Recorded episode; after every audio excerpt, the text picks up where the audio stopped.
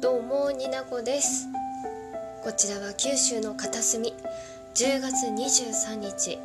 夜7時12分。帰ってきてご飯も食べずにラジオを撮っております。今日はねしとしと雨が降っております。この雨がきっと止んだら本格的に秋ですか。うん季節が変わるのは早い。今日は天気予報をね見ずに出勤しまして傘持ってなかったんです。なんか前もこんな話したよね。で帰りのバス停でねまあ雪は降ってなかったんで、うん、帰りに降っててあら困ったと思って友達に傘入れてもらってたんですけど、まあ、先に友達のバスが来てしまったんでストールをねかぶってほかむりみたいにしちゃって。帰りのバス停で、まあ、待ってたんですけれども素敵なお上品なおばさまにそっと傘に入れてもらいました。31歳大人。うん。もう前もなんかこんな火災エピソードあったなーって思うんですけどほんとね。優しいみんな。なんかね「すいませんありがとうございます」って言ったら「そんなねいいの。バスを待ってるだけで。手持ち無沙汰だからいいのいいの気にしないで」って言ってもらったんですね。本当にありがとう。そんなあなた様みたいに年を重ねたいと思ったになこでございます。まず傘を持って歩け。というわけで今日はというわけでっていうわけではないんですけれどもオープニングトークは傘を持たない大人の行く末って感じですね。人に甘えて生きているになこです。二次元に連れてって今回は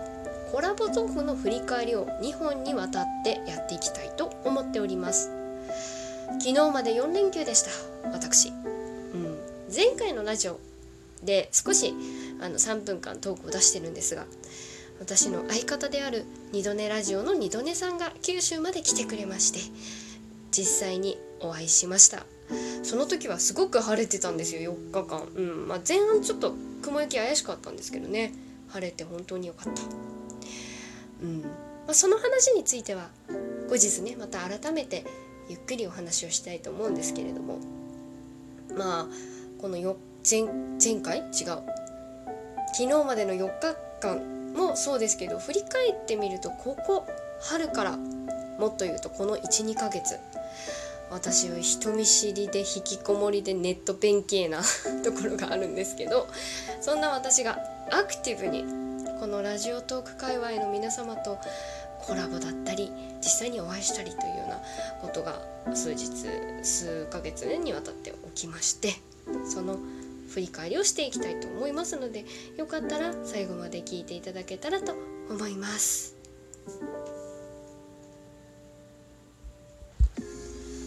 はいというわけでまあコラボのトークを取ってコラボのアフタートークね取っていきたいと思うんですけれどもえっ、ー、とちょここ1ヶ月もう1ヶ月経っちゃったんですけど今回は乾ぬいさんとコラボをしたアフタートークを撮っていきたいと思います。で引き続きうん帰ってこなければお家の人が帰ってこなければ中村さんそしてあんちゃんのコラボのトークのアフタートークも撮って引き続き撮っていきたいと思います。今回は乾ぬいさんでございます。えっ、ー、とね確か9月22日に1本目を私の方で配信させていただいたんですけれどもうんあぬいちゃんの方でもね1ヶ月経っちゃった。ごめんね遅くなりました。あの乾ぬいさん、まあ、知らない方あまりいらっしゃらないと思うんですけれども乾ぬいの前あれ待って。はーん？急にあれだわ。ぬいちゃんの番組名が出てこなくなって前向きな話。うん出てきちゃった。そうそうそう。乾ぬいさんね。ご存知の方も多いと思うんですけれども落ち着いたトーンの優しいおしゃべりが可愛らしい女の子なんですけれども、ま、特撮じ噛みすぎじゃない？特撮好きということで私ねなんか他のトーカーさん、まあ、メロクさんだったり、まあ、ぬいちゃんだったり太陽仮面さんん、太陽研太陽研究所？違う仮面研究所の 太陽仮面さんとゲスラーさんだったりと、まあ、仲良くさせてもらっててあ特撮って面白そうだなと思って「仮面ライダーダブル」という作品を一気見したんですよ。ですごくハマって「ぬいちゃんよかったら一緒に話しませんか?」って私からお願いをしてコラボのあのお誘いをしてトークを一緒に撮らせていただきました。もうめちゃくちゃ楽しかったです。ありがとうございました。私のテンションがね上がるとキンキンに声がね 早口になるしもうテンションが爆上がったらもううるさいしで本当にねぬいちゃんとね正反対みたいなところがあるんですけど落ち着いてないからね本当にねうるさかったと思う部分は本当に申し訳ない。ただなんか声質も違うし声の、うん、出し方話し方も違うからこそなんか一緒にトークをとって面白かったなって思います。うんめちゃくちゃね振り返って聞いてみたんですけどやはりちょっとね緊張していた部分はねぬいちゃんだけぬいちゃん緊張してたって言ってたんですけどぬいちゃんだけじゃなくて私もすごい緊張しましたあのこんな私あんまりあれ、明るい人だって思われがちなんですけどまあね明るい方だとは思うんですけどあの基本的には、暗いんですよ。信じられないって言われることもありますが、まあ、ネット弁慶っていうところもあってね、うん、結構ね人見知りで、うん、あったので私も緊張してたしあのぬいちゃんがね緊張してたっていうのもあってちょっとなんかこう人の影響を受けやすいタイプなんでこうお互いにハワワワワって感じになっちゃった部分もあるんですけど本当ねなんかオフでも最初打ち合わせの時からすごく楽しく話せてよかったなと思います。うん、スカイプで録音しての配信だったんですがこの方法は私がもう一個番組を持ってます「ニナドネのおうち」ニドネさんとのやり取りで、うん、慣れてはいたんですけど二度寝さんね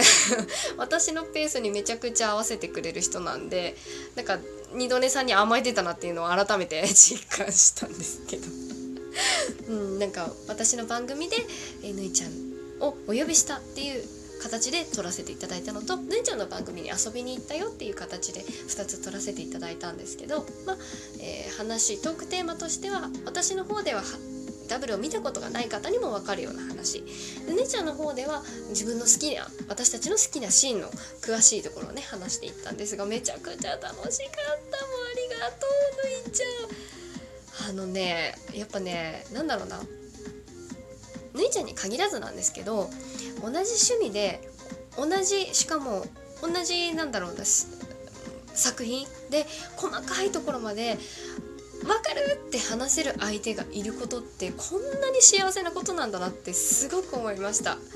で仮面ライダーダブルに出会ったのは、まあ、もちろんねぬいちゃんもそうだしメロクさんだったり太陽仮面さん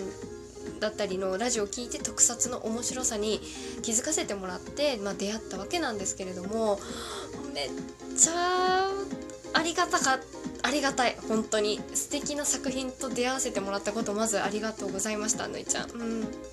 他の方もそうですけど本当にね私にとって、まあ、私2次元の作品が好きだからっていうのファンタジーとかも好きだし、まあ、好きになる要素っていうのはあったと思うんですけどやっぱりなんか一歩踏み出すにはやっぱり好きな人たちが好きなものっていうのって入りやすいかなと思ってめちゃくちゃねありがたい出会いでございました。うん、本当ねあのあの打ち合わせの時点でね変身のシーン一緒にやりたいってわがままを私が言ってひだにひだりにな太郎とヌイップやれて本当に良かったです。あのスカイプなのでなかなかねこう時差があるので難しいところもあったんですけど挑戦してよかったなと思います。もう自己満足でも何でもね楽しいことができてよかったしぬいちゃんに笑ってもらえて私は幸せでございました。本当に返信一緒にできてよかったね。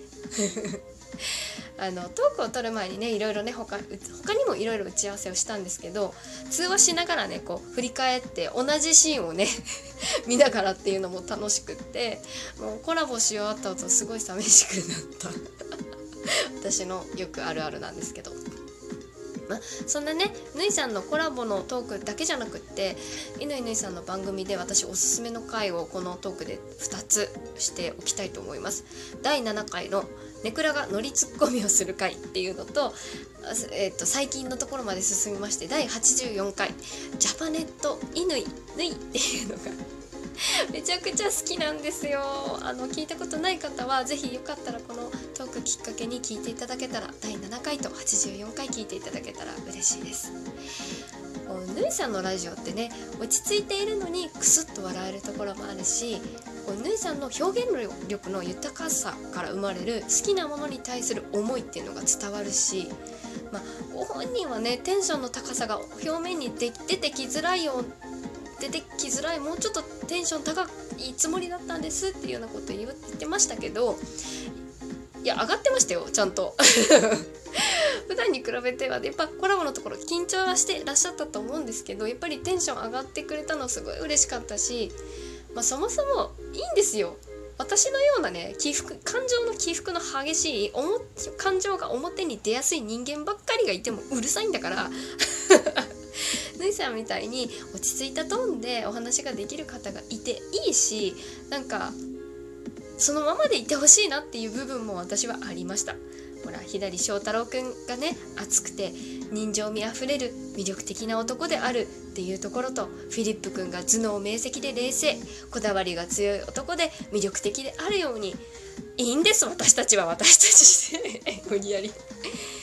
で、なんだろうなぬいちゃんのユニークなところポソユニークなことをポソっていうところだったり相手を気遣って言葉を選んで思いを伝えるところそういうぬいちゃんらしさも大事にしてほしいなって思うしなりたい自分に近づけるようにって努力するぬいちゃんもすごく魅力的ですからやりたいこと思ったこと是非今後もチャレンジしていってほしいしラジオトーク以外でもねうん。